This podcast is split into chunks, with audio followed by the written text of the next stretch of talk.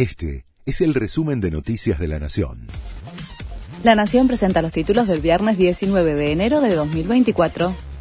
El gobierno acerca a los bloques aliados el listado de cambios que mi ley está dispuesto a hacer en la ley Omnibus. Guillermo Francos y Santiago Caputo llegaron al Congreso con el texto modificado para dialogar con referentes de las bancadas amigables, con el objetivo de avanzar con un dictamen conjunto. Aceptan cambios en los capítulos de jubilaciones, de retenciones, de facultades delegadas y en un centenar de artículos.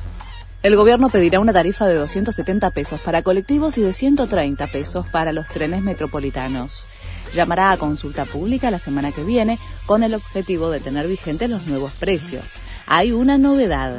Quienes usen una tarjeta SUBE sin nominalizar pagarán el doble en el tren y 430 pesos el boleto de colectivo. El consumo cayó 2,4% en diciembre por la aceleración de la inflación acumuló un semestre en baja. Sin embargo, según un informe de la Cámara de Comercio, en todo 2023 creció 3,3% interanual, principalmente porque la suba de precios adelantó las decisiones de compra y el estoqueo familiar.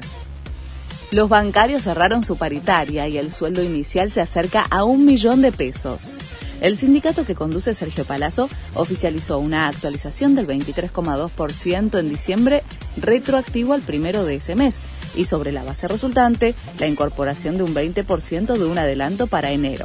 A partir de lo acordado, posicionó el ingreso base para un trabajador del sector en 904.357 pesos. Empieza el 2024 para Messi. Llegó a El Salvador con Inter Miami para jugar el primero de seis partidos amistosos en cinco países en un tour de 20 días que cierra en Japón.